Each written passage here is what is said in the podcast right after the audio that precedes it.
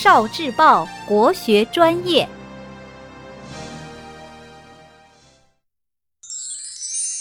十万个为什么？为什么考试成功了叫金榜题名？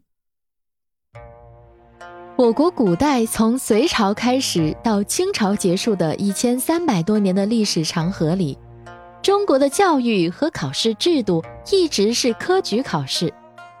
科举考试也是整个世界范围里使用时间最长的选拔人才的考试方法。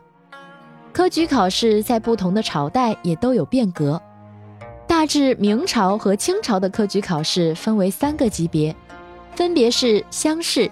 会试和殿试，乡试是由各地方政府举行的地方考试，乡试每三年举行一次，又叫乡闱。考试的考场叫做贡院，因为每次考试的时间是秋季八月，所以又叫做秋闱。乡试考试的第一名叫做解元。著名的明朝四大才子之一的唐伯虎。就是在乡试中考取了第一名，所以人们也叫他唐解元。乡试考中了，就成了举人。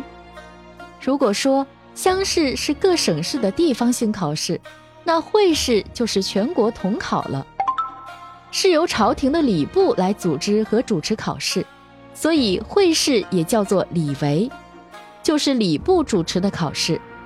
一般乡试的第二年。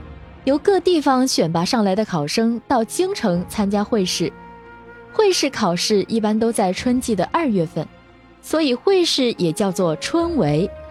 会试考试的第一名做会员，会试考中了就成了贡士。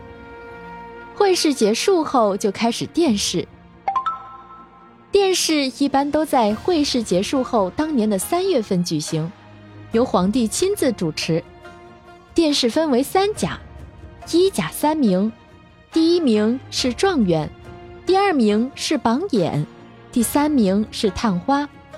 二甲赐进士出身，三甲赐同进士出身。这一甲、二甲、三甲统称为进士。